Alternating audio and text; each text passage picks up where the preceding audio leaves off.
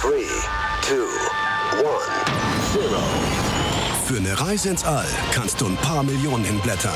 Oder Tele 5 einschalten. Erlebe die Fortsetzung der Star Trek-Saga. Die Free TV-Premiere. Star Trek Discovery. Ab 14. März, immer montags, 20.15 Uhr auf Tele 5. Der Verlag in Farbe und Bunt präsentiert Fantastische Welten in Farbe und Bunt.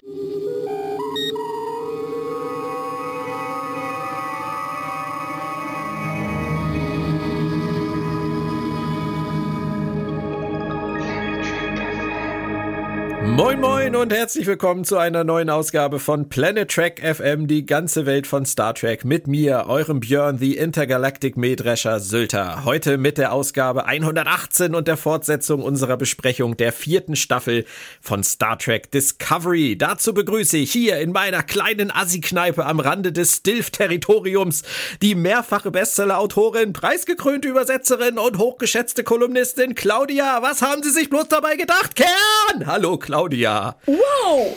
Das nenne ich doch mal einen Auftritt. Hi Björn! Ja.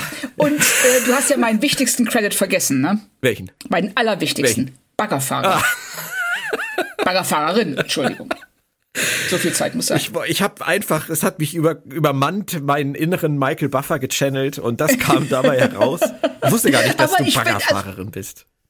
Also ich äh, sage mal, ich bin jetzt, ähm, wenn ich es vorher noch nicht gewesen wäre, jetzt wäre ich wach. Ich bin hochmotiviert, ich fühle mich gebauchpinselt.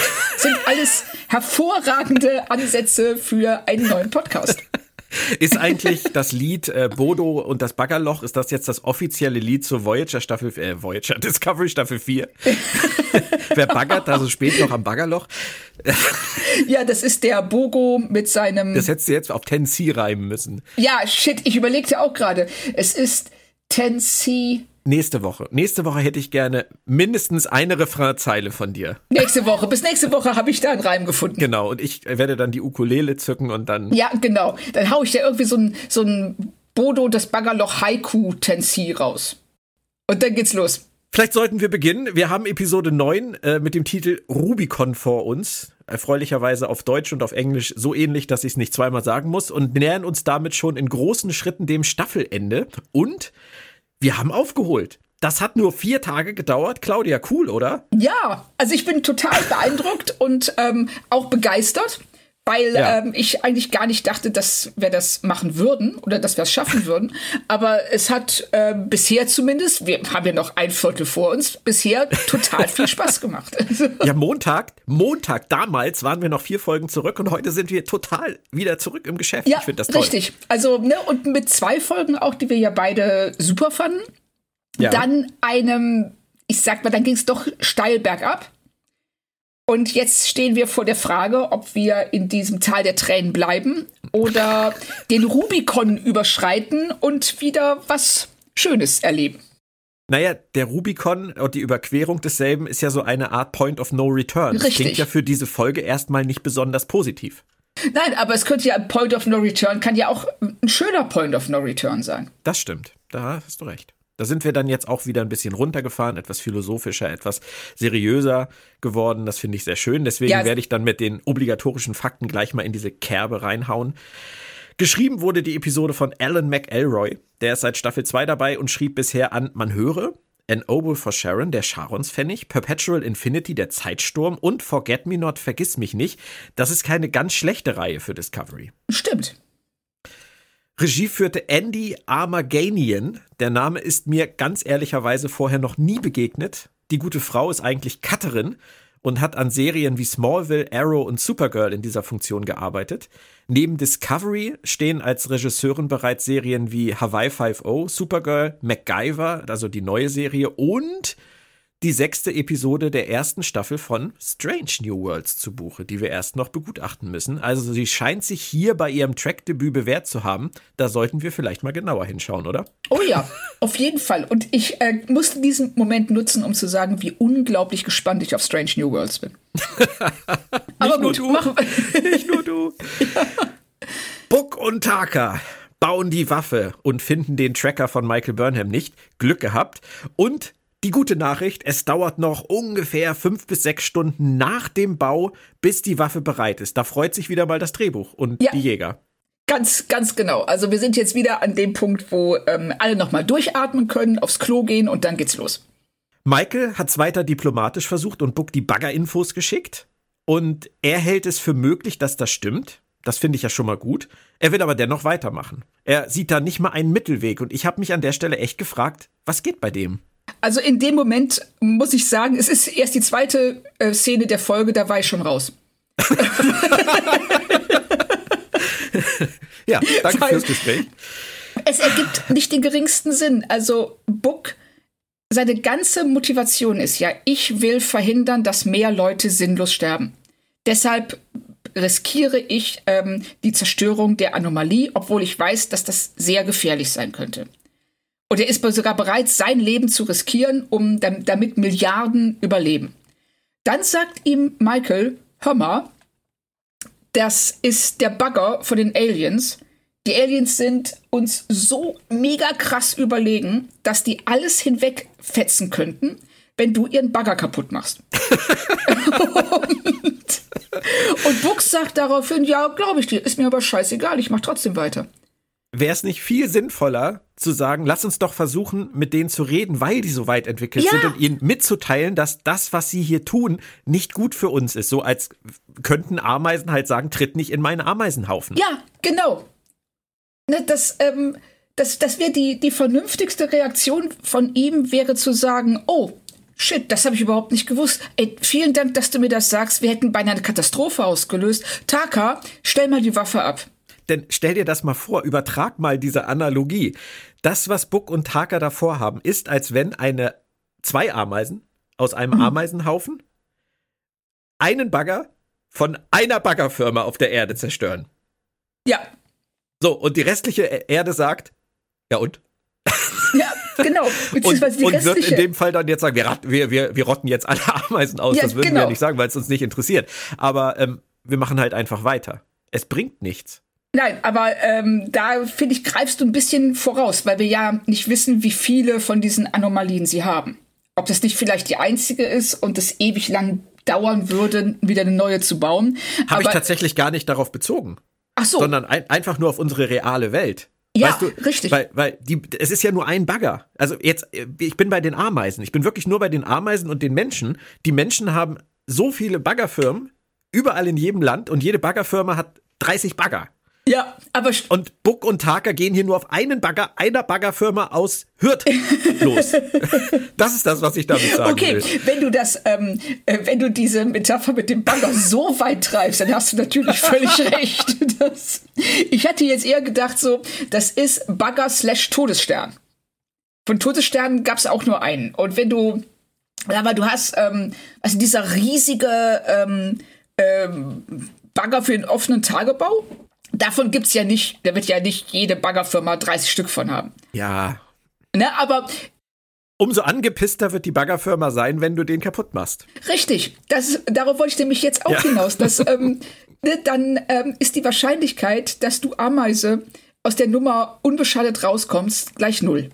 Und wir lachen hier jetzt gerade viel und das ist, das tut mir auch ein bisschen immer leid, auch für, für die Folgen, ähm, wenn es uns Spaß macht, weil wir es einfach albern finden. Aber ernsthaft, sie opfern Book hier als Figur für ihr Drama und da sag ich wirklich nachdrücklich Shame on them. Ja, wirklich. Das ist, äh, das ist, ähm, ich finde auch, dass man es fast schon seiner, also David Ajalas ähm, Darstellung anmerkt dass er auch nicht glücklich darüber ist. Also er spielt es ähm, sehr zurückgenommen, sehr stur, aber ohne große Emotion, weil er muss selber merken, dass äh, Books Verhalten nicht den geringsten Sinn ergibt.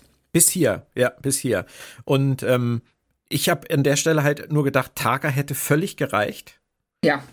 Und die, der einzige Grund, warum Book an Takas Seite steht, ist, dass im Writing Room jemand gesagt hat, wir müssen David Ajala was zu tun geben.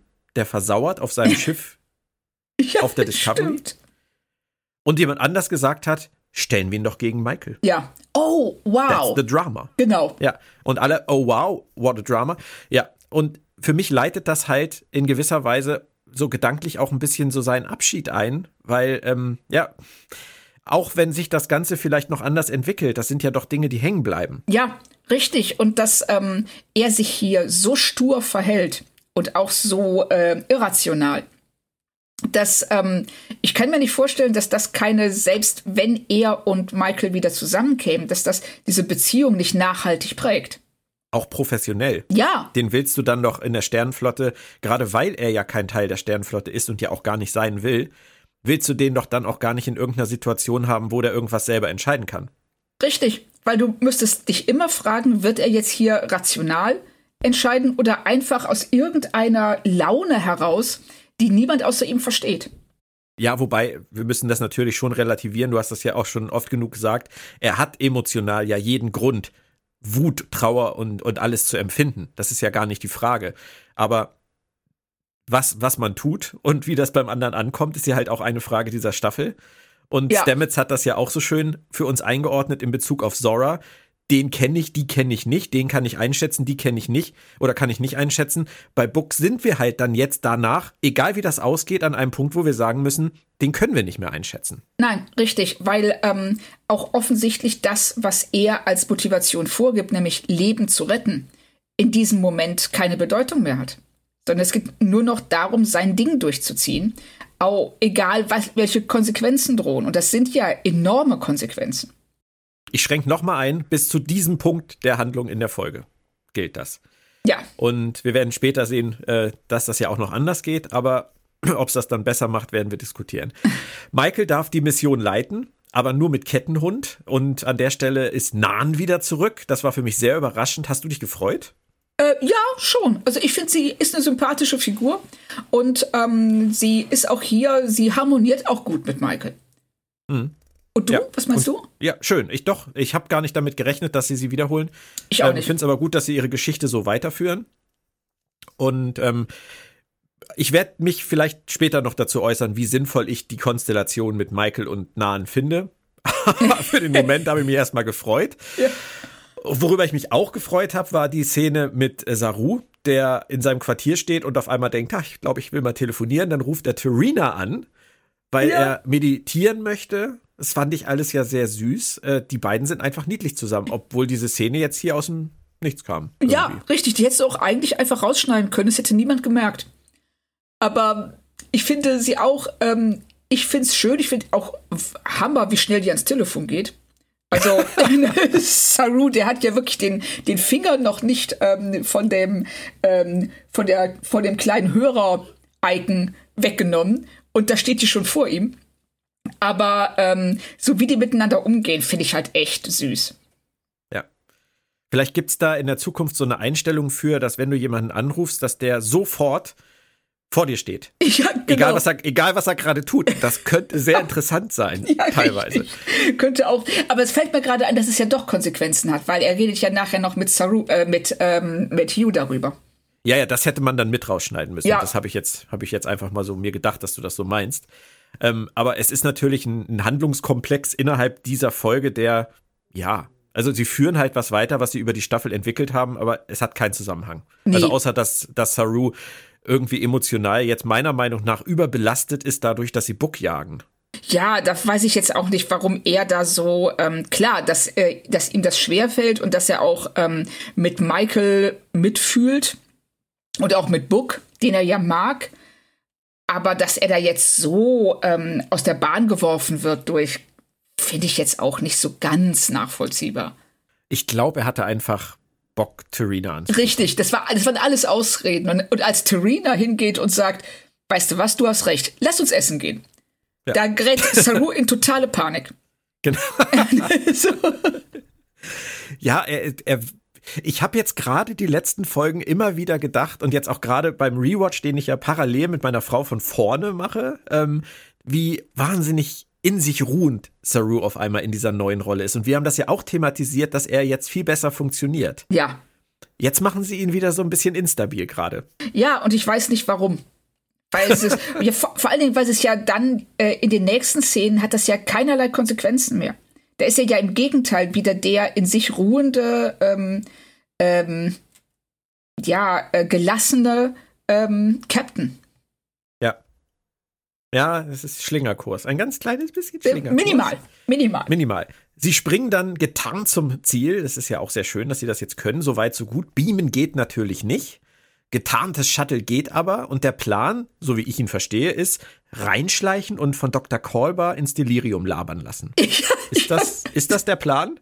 Ähm, so ungefähr habe ich das auch verstanden. Also sie, ähm, äh, sie, sie erzählen dann Nan, die ja ähm, äh, Security-Expertin ist, diesen hanebüchenen Plan, dass sie also ne, dieser eine Punkt im Schiff, der ungeschützt ist, da gehen sie rein durch, diese, durch dieses Wartungsschott und dann schleichen sie sich da durch und wir nehmen den Arzt mit, nur für alle Fälle.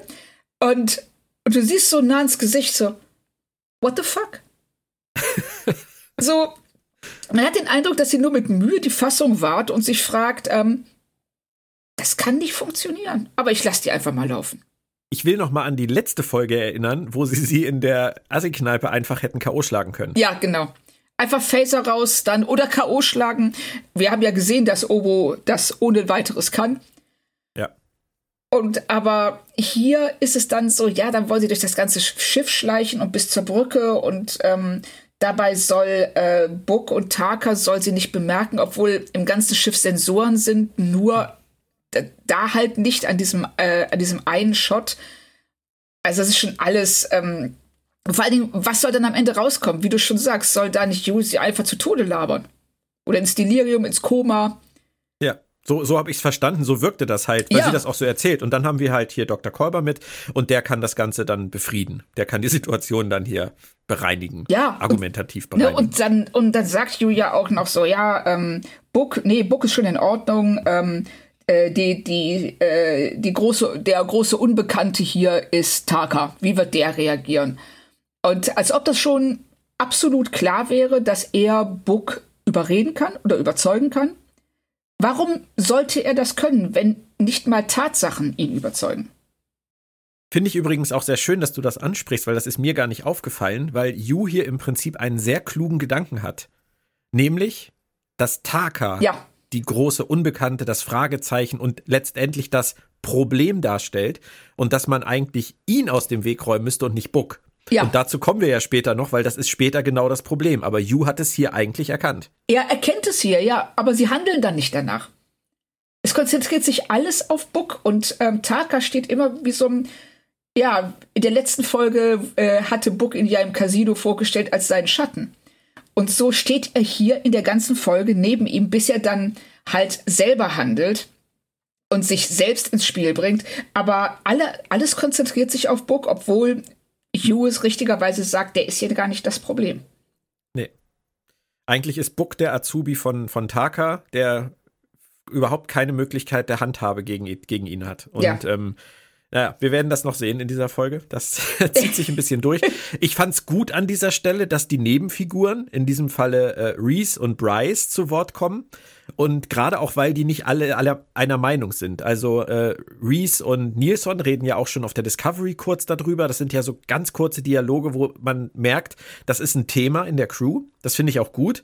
Und die sagen nicht nur Guten Morgen und Tschüss und ich arbeite auch hier, sondern die sagen halt, nein, ähm, was denkst du da eigentlich drüber? Und dann kommt ja auch so durchaus mal was Kritisches, so nach dem Motto, ich kann verstehen, warum er das macht. Ja. Das finde ich nett. Ähm, ist zumindest mal gut, dass sie darüber nachgedacht haben. Das, das finde ich auch. Ich finde den Anlass fragwürdig, weil ähm, also alleine wie Reese und Bryce da in dem Shuttle sitzen und sich angiften. Also die Unterhaltung vorher auf der Brücke fand ich wesentlich besser. Da geht Saru ja auch schon dazwischen hm. und sagt, hör mal, ne, ihr könnt, was eure Meinung ist. Ähm, ihr habt das Recht auf eine eigene Meinung, aber Befehle sind wichtiger als eure Ansichten. Und dann geht er ja ähm, äh, im Shuttle, geht er ja dazwischen nochmal, als der Streit ja zwischen den beiden auch wirklich eskaliert.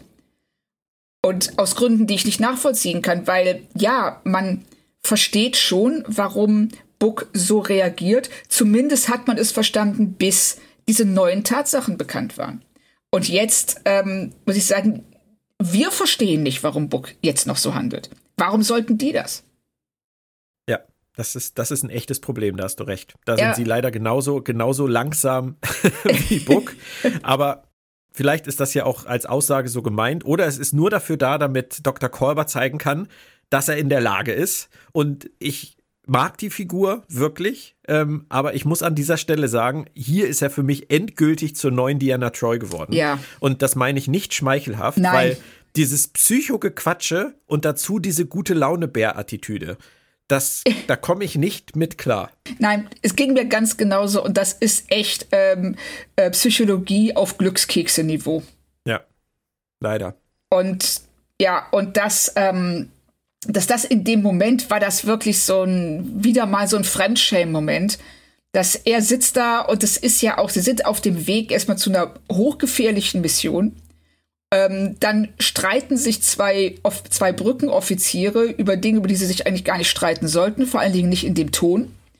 Und dann entschärft er die Lage durch ein fröhliches, hey, wenn wir alle zusammenhalten, dann sind wir stark.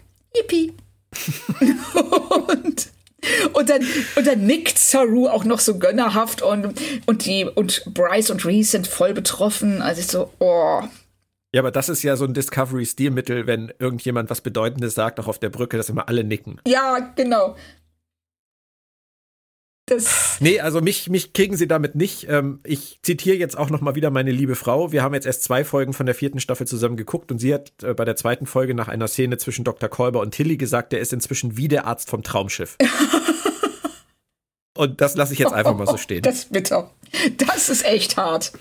Ja, nee, aber das ist halt dieses Auftauchen, Lächeln und einen motivierenden Spruch raushauen. Ja, das genau. Ist, das ist Traumschiff. Das ist, das ist ZDF Samstagabend. Mhm. Auf jeden Fall geht die ganze Sache ja trotzdem schief, weil Taka heimlich auf dem Weg ein neues Waffensystem MacGyvert hat in Books Schiff, was der gar nicht mitgekriegt hat, wo wir auch wieder an dem Punkt sind, Book ist nicht das Problem. Und jetzt können sie das Shuttle sehen. Ich meine, doof von Taka an sich ist das ja nicht. Nee, also er hat ja offensichtlich ein Problem gelöst, von dem Book gar nichts wusste. ne, das so, ähm, erstmal wie er das gemacht hat, sei jetzt mal dahingestellt, ohne dass Book das mitbekommt. Aber ähm, dass Book das nicht so geil findet, dass das ohne sein Wissen passiert, kann ich verstehen. Warum er das ohne Books Wissen getan hat, weiß ich jetzt auch nicht so richtig. Und aber ansonsten, er hat schon recht. Da ist eine, da ist eine Schwachstelle. Diese Schwachstelle muss ähm, ähm, entfernt werden und das macht er. Ja. Warum er das jetzt autonom programmiert hat und gar nicht mehr eingreifen kann, da müsstest du mal deine innere Programmiererin channeln. Äh, kannst du mir das erklären? Nee, nicht so richtig. Also ich weiß nicht, wenn ich ein, ähm, ein absolut tödliches Verteidigungssystem installiert hätte, dann hätte ich gern die Kontrolle darüber. So nur für den Fall, dass das System mal beim Falschen anspringt. Ne, nur so, kann ja mal passieren. Oder jetzt hier, oh nein, ich kann da nicht mehr eingreifen. Das Shuttle wird jetzt zerstört, weil das läuft alles automatisch. Nee. Ja. Nee. Aber gut, ist wie es ist. Dank Ovo werden alle gerettet und beamen zurück auf die Discovery. War wohl nix, taktischer Vorteil auch weg, Tracker leider gefunden, ähm, Buckschiff weggesprungen und als nächstes ist dann jetzt ein Treffen bei der DMA angesagt. So, das wieder mal beim nächsten Halt des Busses, diesmal bei der DMA. Aber ich finde das Innere der DMA, um jetzt auch mal wieder was Nettes zu sagen, das haben sie super hinbekommen. Ja, das sieht toll aus. Also das, ähm, das hat schon wirklich Schauwerte und auch wie die da durchfliegen. Ich habe da so bei diesem Katz- und Maus-Spiel, was dann zwischen den beiden Sch Schiffen sich abspielt, schon so ein bisschen Mutara-Nebel ähm, äh, Feeling bekommen. Aber ähm, ja, es sieht, die Anomalie sieht gut aus und das ist immerhin mal was Positives und Freundliches, was man sagen kann. Und Linus ist wieder da. Ja. Leines, ja, genau. Ja. Ich habe nur gedacht, hoffentlich nicht, um zu sterben. Richtig, oder ähm, um zu husten und wieder alle mit grünem Schleim voll zu spritzen. Ja, wobei das mit dem Sterben hätte auch auf Nahen zutreffen können. Die sie zurückbringen, damit sie sich opfert oder so. Aber das haben sie zum Glück nicht gemacht. Ich habe genau das gedacht, um ehrlich zu sein. Als ähm, sie jetzt hier ähm, mit in die Anomalie fliegt und man sieht ihrem Gesicht ja auch an, dass sie sagte so, boah, ich habe mir diese Mission echt anders vorgestellt. und das war ja auch, also ich fand auch diesen ganzen Shuttle-Plan halt echt dilettantisch. Da hat keiner eine gute Figur gemacht. Und äh, sie steht die ganze Zeit daneben und man hat den Eindruck, sie kriegt das auch schon mit. Und ich dachte wirklich, dass ähm, sie dann jetzt hier in der Anomalie irgendwas fliegt oder sonst irgendwas und sich opfert für alle anderen. Bin froh, dass sie es nicht gemacht haben, aber. Ja, aber apropos Nahen, an der Stelle, wo sie dann feststellen muss, dass der Shuttleplan, wie du sagst, dilettantisch war, sagen wir mal wertfreier, nicht funktioniert hat, aus Gründen, ähm, hat sie eine super geheime Info am Start. Man kann nämlich den Sporenprototyp direkt angreifen und damit das Schiff zerstören. Das will natürlich Michael nicht. Und bevor sich Nan und Michael dann streiten wie die Kardashians, meldet sich zum Glück Saru zu Wort als großes Gewissen und er zitiert einen der ganz großen Philosophen unserer Zeit, nämlich Dr. Kolber, und plädiert für Einigkeit und einen Mittelweg. Ist es nicht schön? Es war ganz furchtbar. das, es war nicht schön. Es war nicht schön. Es war, es war, also diese ganze Szene, ähm, das erstmal, die Szene, die fängt ja schon auf der Brücke an, wenn dann Nan zu Michael sagt, sag mal, was machen wir eigentlich, wenn wir den Controller gefunden haben? Und Michael, ach, keine Ahnung, ich, das steht aber auf meiner To-Do-Liste, dann schauen wir mal. Und das Nan in dem Moment sagt, okay, jetzt alle ab in mein Büro. so. Das kann ich echt verstehen. Und dann streiten die sich da, wie schon ähm, Reese und Bryce vorher auf einem Niveau, das echt indiskutabel ist, wie du gerade sehr schön sagtest, wie die Kardashians. Und Saru haut dann den gleichen Glückskekse-Spruch raus wie You. Und dann auf einmal sind sie dann alle auch total betroffen. So, hm, ja, finden wir jetzt einen Kompromiss? Und was für ein Kompromiss? Also entweder zerstören sie das Schiff oder nicht. Das ist ein Aus. 0-1. Ja. Und sie lösen dieses Dilemma auf eine Art und Weise, die ich leider auch nicht äh, gutieren kann, nämlich Michael hat mal wieder einen Geistesblitz. Ja. Die Abbaurate des Megabaggers berechnen und somit extrapolieren, ich wollte es auch mal sagen, das Wort, mhm. wie lange die DMA da noch abbaut, bevor sie weiterzieht, um Buck damit doch noch zu bekehren und diese Info zu geben, die ist einfach brillant. Ja, Wo holt sie, sie sowas her? Ja, das, ähm, ich, ich meine, es ist gut, dass es Drehbuchautoren gibt. Ich hätte auch gern so einen Drehbuchautor, der die ganze Zeit hinter mir steht und mir so kluge Sachen in den Mund legt. So ist. Das macht, würde das Leben, glaube ich, echt einfacher machen. Und das, ich frage mich A, wo holt sie das her? B, woher weiß sie, in welcher Geschwindigkeit so eine DMA das überhaupt abbaut? Das kann man ja ausrechnen. Ja, aber basierend guckt, auf wie was? Viel, wie viel Boronit ist jetzt noch da? Und wie viel Ach, Boronit ja, ist in fünf Minuten sie. noch da? Ja, stimmt, du hast recht. Aber wieso sollte diese Info, die ja nicht halb so relevant ist wie die, die sie Book vorher gegeben hat, ihn davon überzeugen, damit aufzuhören? Ja, das, das werden wir ja nachher sehen. Es ist halt keine immanente Gefahr mehr. Ja, aber äh, die, die äh, immanente Gefahr war ja die, dass, ähm, klar, dass die Anomalie springt und damit andere um, damit andere tötet. Ähm, aber die zu zerstören, tötet ja noch viel mehr Leute. Unter Umständen, ja. Es, es ergibt nicht richtig Nein, viel Sinn. Gar nicht. Aber ich kann hier verstehen, dass sie denkt, ähm, das könnte funktionieren. Zumindest. Und das, das Gute ist ja auch, es ist ja auch alle Zeit der Welt weiterhin da. Buck und Taka, die suchen nämlich jetzt erstmal den Controller. Das verschafft dem Drehbuch, du weißt, was ich sagen will, wieder mal ein bisschen Zeit. Die Waffe ist zwar fertig und einsatzbereit, aber das Ziel ist einfach nicht in Sicht. Ja, Genau, was ähm, auch ein Problem ist, dass sie, dass ihnen in dem Moment einfällt. Das wird ja vorher überhaupt nicht thematisiert. Es ist nee. so, ja, wir fliegen in die ja, Anomalie. genauso wie das Isolinium, das ja, ja fehlt. Genau, das wird auch vorher nicht thematisiert. Sie ziehen das alles einfach aus dem Hut. Und es ist nicht nur so, dass sie es aus dem Hut ziehen, nein, auch der Hut wird gerade erst hingestellt, aus dem sie das rausziehen. also.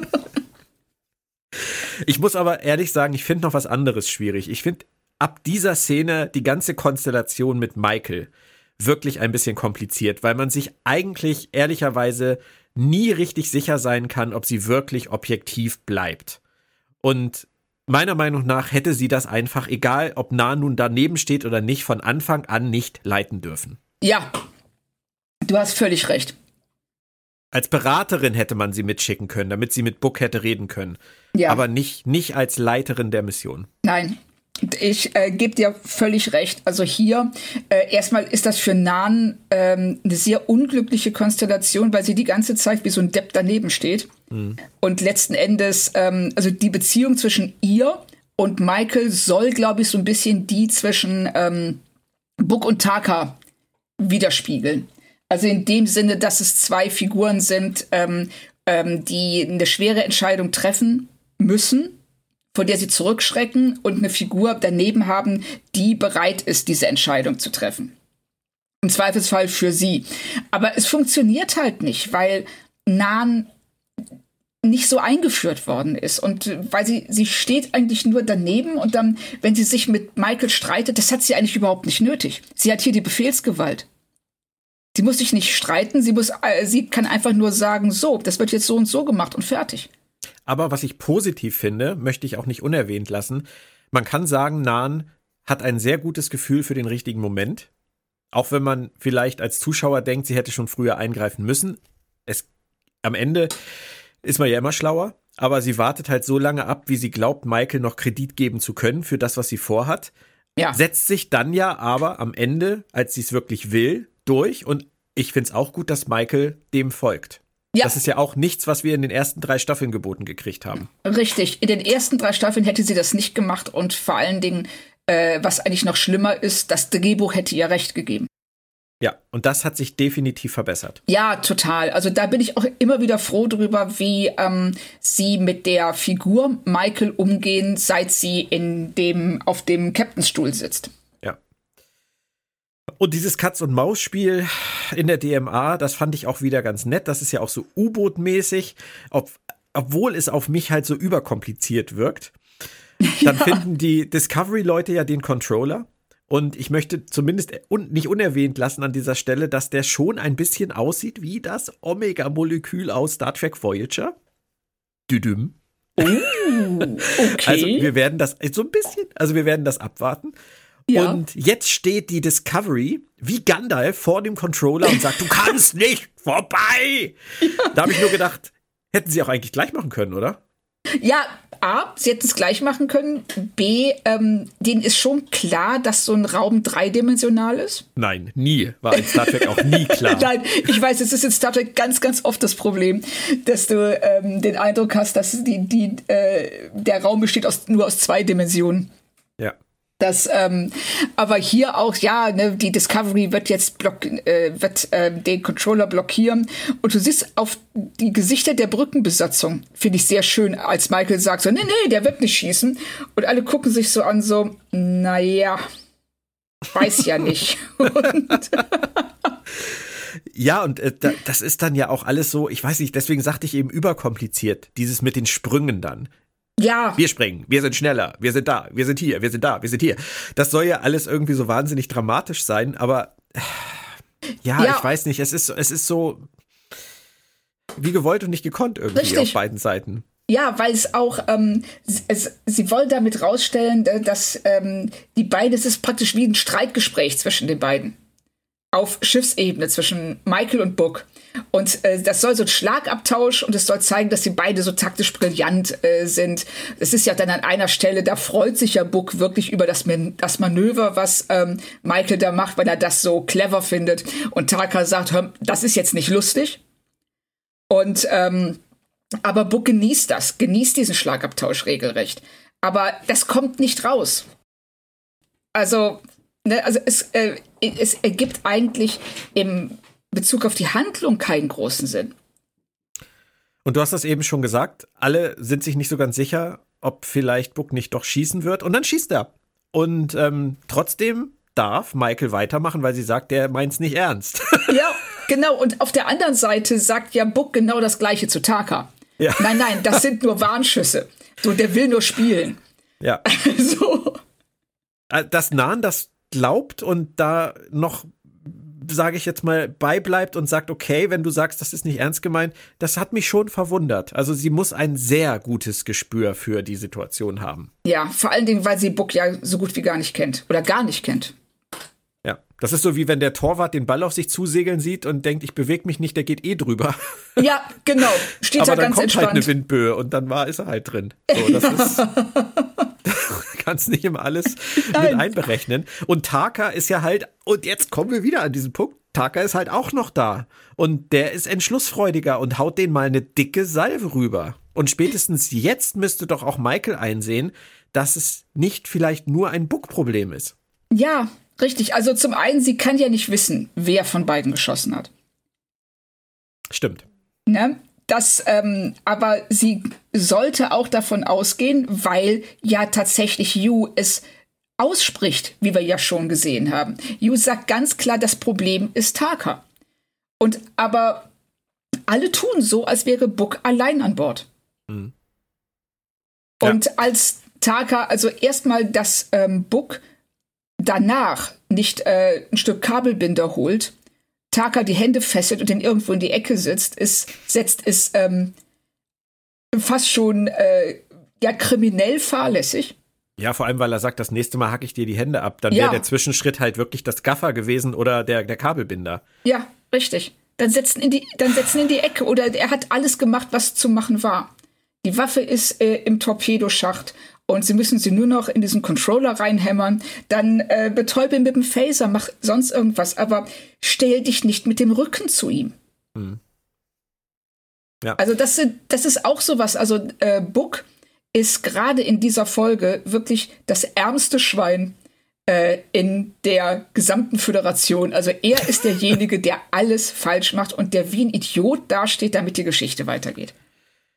Immerhin ist es dann auf der Discovery kurz so, dass man sagen kann, ja, das machen sie jetzt richtig, weil Michael versucht zwar weiter zu diskutieren, aber Nan und Saru sind sich einig und wir haben gesagt, das Gute ist, dass Michael das akzeptiert und sagt, okay, wenn Nan den Befehl gibt, dann wird halt geschossen. Das ist ja, ja. ein Fortschritt. Das Ganze wird dann natürlich ausgebremst, wieder mal durch einen Anruf. Das hatten wir bei Deep Space Nine in letzter Zeit auch häufiger. Da ruft dann immer Ducat an. Hier ist es jetzt wieder Stamets, der ja. sich meldet und sagt, hey, ich weiß es jetzt, die DMA wird dann noch mindestens eine Woche rumbaggern. Das könnte doch allen Zeit verschaffen. Und Michael nutzt die Chance, will wieder reden und ihr eigenes Leben riskieren, was ich gut finde und konsequent finde und fliegt da mit ja. dem Shuttle hin. Wie fandst du das? Ähm, ich fand es tatsächlich okay. Also eben, ähm, sie hat ja die ganze Zeit vorher versucht, ähm, äh, Book anzurufen und der ghostet sie. Und dass sie dann sagt, okay, wenn der nicht mit mir, wenn der nicht auf Anrufe reagiert, dann gehe ich halt zu ihm nach Hause. und das, ähm, das, ja, ist, ja, doch. Also ich kann damit leben. Also ich finde es, äh, na, ja, gut. Okay, ich wollte dich nämlich jetzt fragen, wie du dazu stehst. Nein, nein, ich finde es wirklich gut. Ich finde es von ihr konsequent, dass sie sagt, Nahen darf das entscheiden. Saru ist ihrer Meinung. Wir machen das jetzt so. Lasst mich nur noch rüberfliegen. Ich riskiere jetzt hier mein Leben. Und wenn das schief geht, dann fliegt ihr weg. Ihr rettet euren Arsch. Es ist mein Risiko. Das genau. finde ich völlig, völlig in Ordnung. Und man muss ja halt auch sagen, die Argumente sind gut, wenn die Theorie stimmt mit dem Bagger und wenn die Berechnung von Stamets stimmt mit dem ein, einwöchigen Gebagger, dann ist das ja alles gut. Und dann kann man ja wirklich nochmal diplomatische Wege beschreiten. Da müsste Buck doch jetzt wirklich einschlagen. Ja, also das ist, wenn er jetzt nicht darauf eingeht, das war wirklich in dem Moment der Gedanke, wenn er darauf nicht eingeht, dann ist wirklich Hopfen und Malz verloren. Aber das tut er an der Stelle dann, finde ich, fast zu euphorisch. Ja. Nachdem er vorher immer gesagt hat, nee, tut mir leid, ändert nichts. Und jetzt ist es halt so, ja klar, Halleluja. Ja, man merkt auch, er ist extrem erleichtert in dem Moment, dass er das nicht tun muss. Und äh, man hat ja auch vorher schon gesehen, ähm, also man, äh, Taka merkt ja schon, dass Buck Zweifel hat. Ob das wirklich so alles richtig ist. Diese ähm, Zweifel spiegeln sich nicht in dem wider, was er zu Michael sagt, nur in dem, in dem, was er mit Taka bespricht. Was ich auch so ein bisschen schade finde. Und ähm, dann ähm, kommt halt, äh, also eigentlich hätte Michael ja schon vorher, zu dem Zeitpunkt, ähm, als sie wissen, dass sie nach dem Borondit suchen, oder dass sie rausfinden wollen, wie lange die Anomalie noch da ist, das, das hätte sie Buck doch schon sagen können. Sagen können, hey, Stimmt. wir wissen es noch nicht genau, aber sollst nur wissen, wir arbeiten dran, das rauszufinden, wie lange die noch hier ist. Also, wir haben das in einer halben Stunde. Warte doch bitte so lange noch. Stimmt. Wäre natürlich nicht so dramatisch gewesen. Ja, aber das ist das, weißt du, sie schreiben sich ja aber immer selber in solche äh, Probleme rein. Mhm. Dass sie hätten die Dramatik auch anders erzeugen können. Und ähm, das machen sie halt nicht. Klar ist das ein, es ist ein echt schöner Moment, wenn Michael mit dem Shuttle vor der Brücke hängt und mit ihm redet. so. Und es ist ja auch für die beiden und für ihre Beziehung und für Books Zukunft vielleicht ein wegweisender Moment, weil man zumindest ihm jetzt attestieren kann, dass er, wenn auch spät, noch zur Besinnung gekommen ist. Ja, richtig. Er hat Aber realisiert, er muss diese Entscheidung jetzt nicht treffen. Aber er hat natürlich alle in diese Situation gebracht, weil er Taka mitgenommen hat auf seinem Schiff mit der Waffe und dem Plan, das zu tun. Ja. Aus der Verantwortung dürfte er eigentlich auch nicht rauskommen im Richtig. Nachhinein.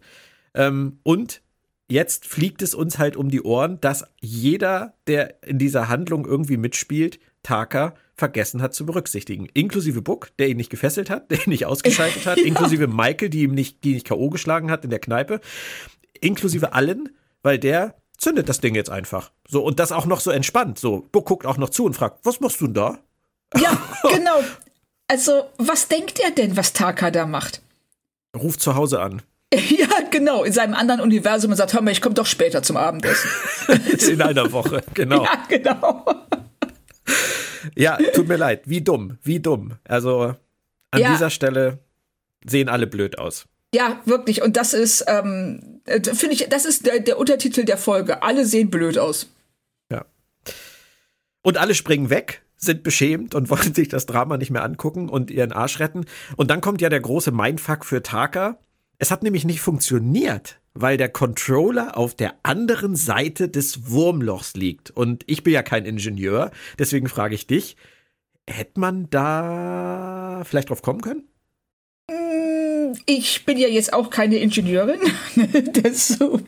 Ähm, aber aus dem Bauch raus ich gesagt, dass man das eigentlich hätte merken müssen.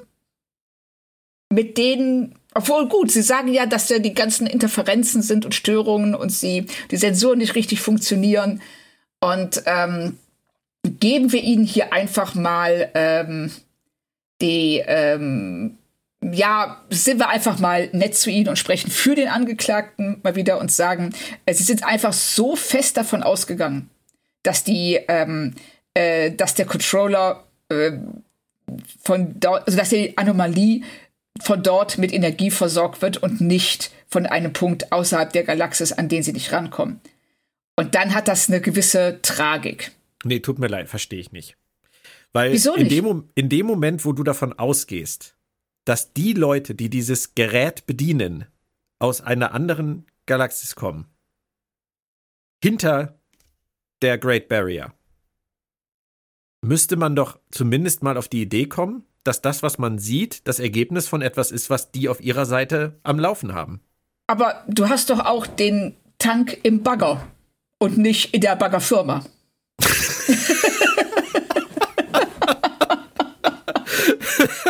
Oder? Ich habe aber den Tank nicht in der Baggerschaufel, Claudia.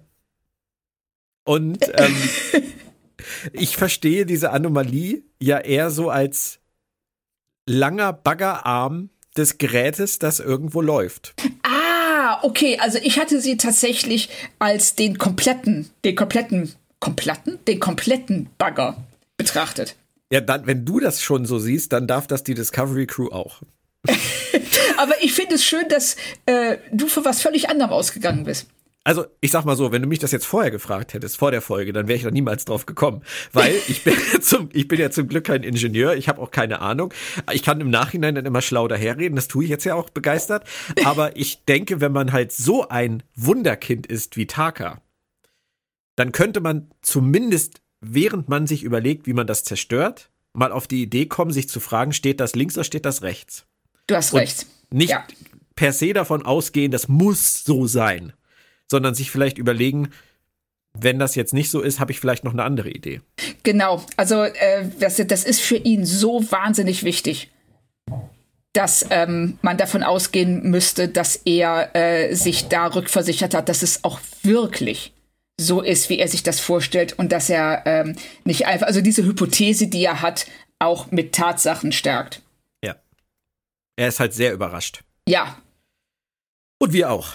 Und das äh, heißt für uns natürlich auch, dass es an der Stelle jetzt wieder alles auf Null gesetzt ist. Das heißt, wir sind in dieser Folge irgendwie zwölf Schritte voran und 14 zurückgegangen. Aber so ist das halt. Und es gibt zum Schluss noch zwei äh, persönliche Szenen. Eine mit Nan und, und Michael, wo Nan eine Geschichte aus der Vergangenheit erzählt. Das kennen wir schon. Ja. Danke, dass du das mit uns geteilt hast.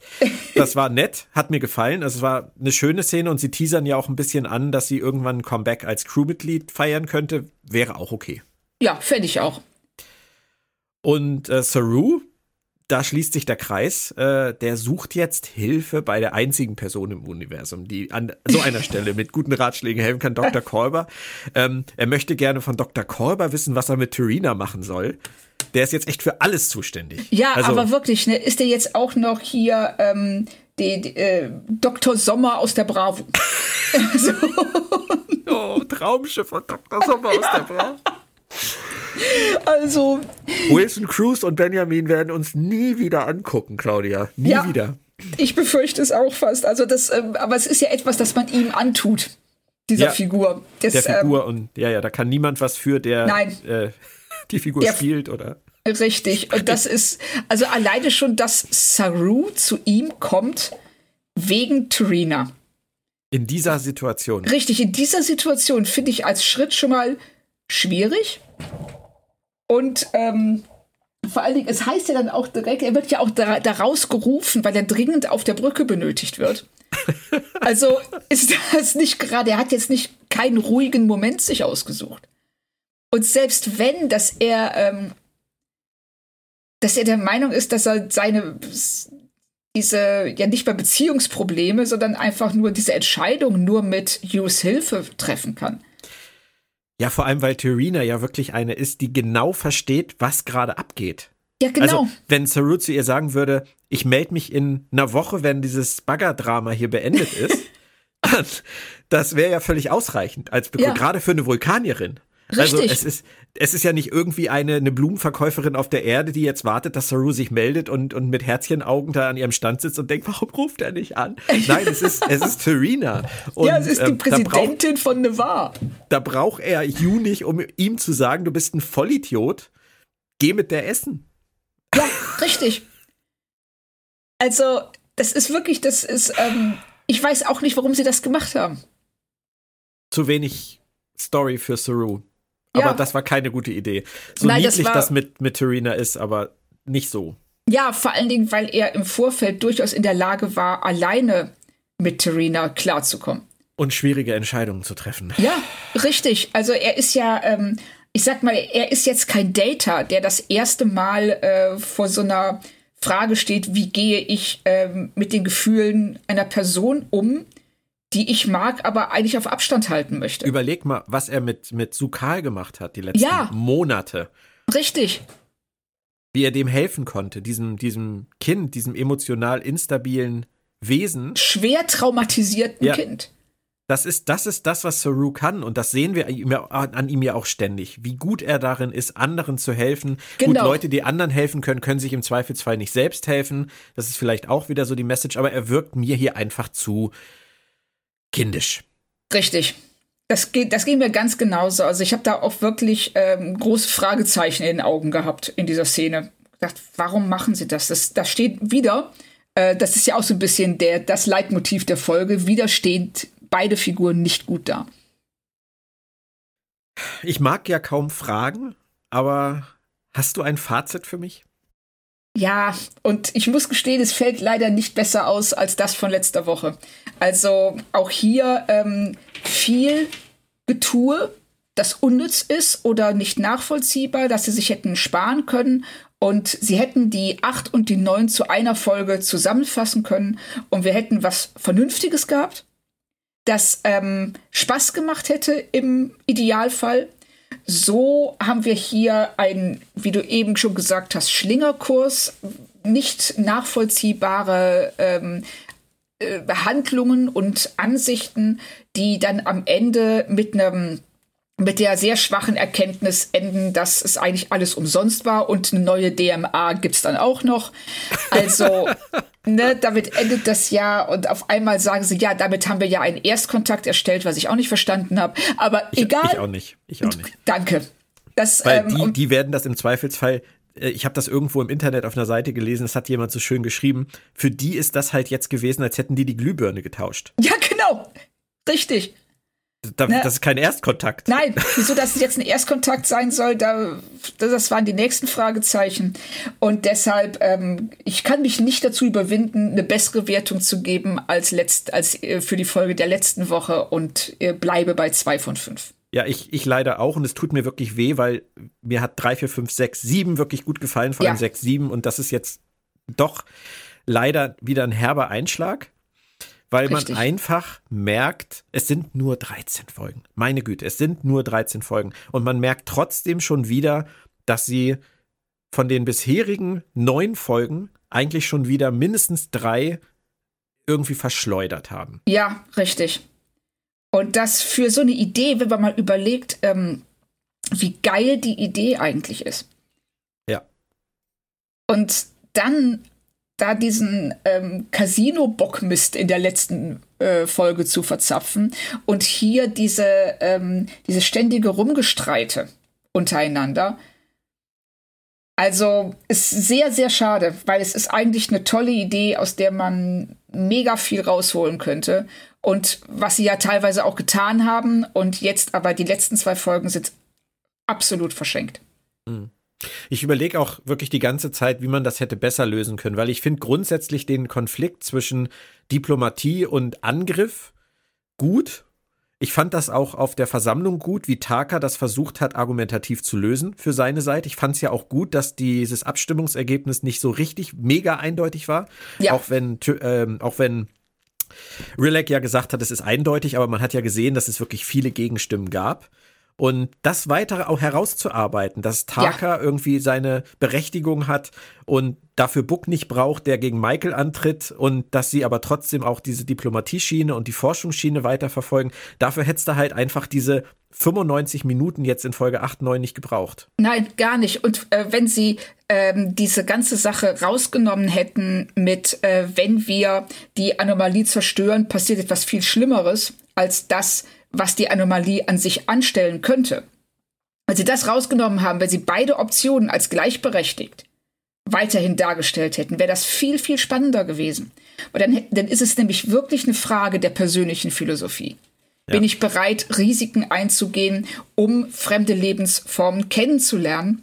Oder bin ich, äh, ist, bin ich so vorsichtig und ähm, dass mir das die Bewahrung dessen, was ich habe, wichtiger ist als die Entdeckung von etwas Neuem? Ja. Und so schreiben sie sich ihre eigene Idee kaputt. Ja, man könnte jetzt natürlich auch sagen, wir, wir gehen jetzt mal wieder zurück, Folge 7. Ähm, diese D-Tour 8, 9 ähm, mit Taka und Buck und der Waffe und das, wir haben ja gesagt, es hat zu nichts geführt. Wir sind eigentlich wieder am Ende von Episode 7. Nur mit einem kaputten Buck und einem kaputten Taka. ähm, aber eigentlich sind wir wieder am gleichen Punkt. Und Ja. vielleicht schaffen sie es ja dann jetzt in Folge 10, 11, 12, 13, das zu machen, was wir uns vorher vielleicht ausgemalt haben. Denn die nächste Folge, äh, Folge 10, heißt ähm, The Great Barrier. Das heißt, es geht jetzt offensichtlich, entweder besuchen sie jetzt erstmal die Stilf, mit denen irgendwie, keine Ahnung, Brunch oder so. Das wäre dann, das wäre dann auch zu viel der D-Tour für mich. Aber Ja. ähm, es kann natürlich auch sein, dass es jetzt wirklich zu diesem, zu dieser wirklichen ersten Begegnung kommt. Diesem ersten Kontakt, den Michael hier schon gesehen haben will, dass sie wirklich diesen Kontakt aufnehmen. Und wenn der geil ist, dann können sie es noch irgendwie retten. Ja, auf jeden Fall. Also das ist ähm, noch nicht völlig äh, verfahren. Sie haben jetzt hier einfach nur einen Schlenker gemacht, der, den sie sich, ähm, der einfach nicht nötig gewesen wäre. Dann hoffen wir das Beste. Vielen Dank, Claudia. Es hat sehr viel Spaß gemacht. Ich danke dir, Björn. Ich hatte wirklich Redebedarf nach dieser Folge, Ich auch, den letzten ich auch, Folgen. aber du konntest diesen Redebedarf lindern. Das ist sehr schön. Und ähm, ich hoffe wirklich das Beste für den Rest der Staffel, weil zu viel Gutes, zu viel Gutes mal wieder drin ist, um es zu verschleudern. Als nächstes sprechen wir beide hier bei Planet Trek FM über die achte Episode der zweiten Staffel von Star Trek Deep Space Nine in unserer DS9 Re-Experience. Das oh, heißt ja. dann Necessary Evil, die Ermittlung. Und äh, kommende Woche geht's dann weiter mit Discovery und mit Deep Space Nine und dann sind wir wieder voll im Flow und sprechen über die tagesaktuellen Dinge. Sehr bis schön. dahin bleibt gesund und bis bald. Tschö. Tschö.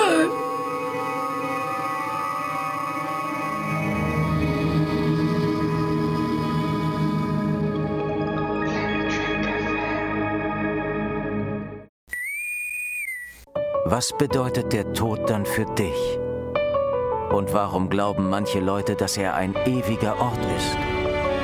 Bedeutet Tod endlos? Paul? Star Trek Discovery, der ewige Ort. Als Doppel-CD und jetzt auch digital. Überall, wo es Hörbücher gibt. Der Verlag in Farbe und Bunt präsentiert. Fantastische Welten in Farbe und Bunt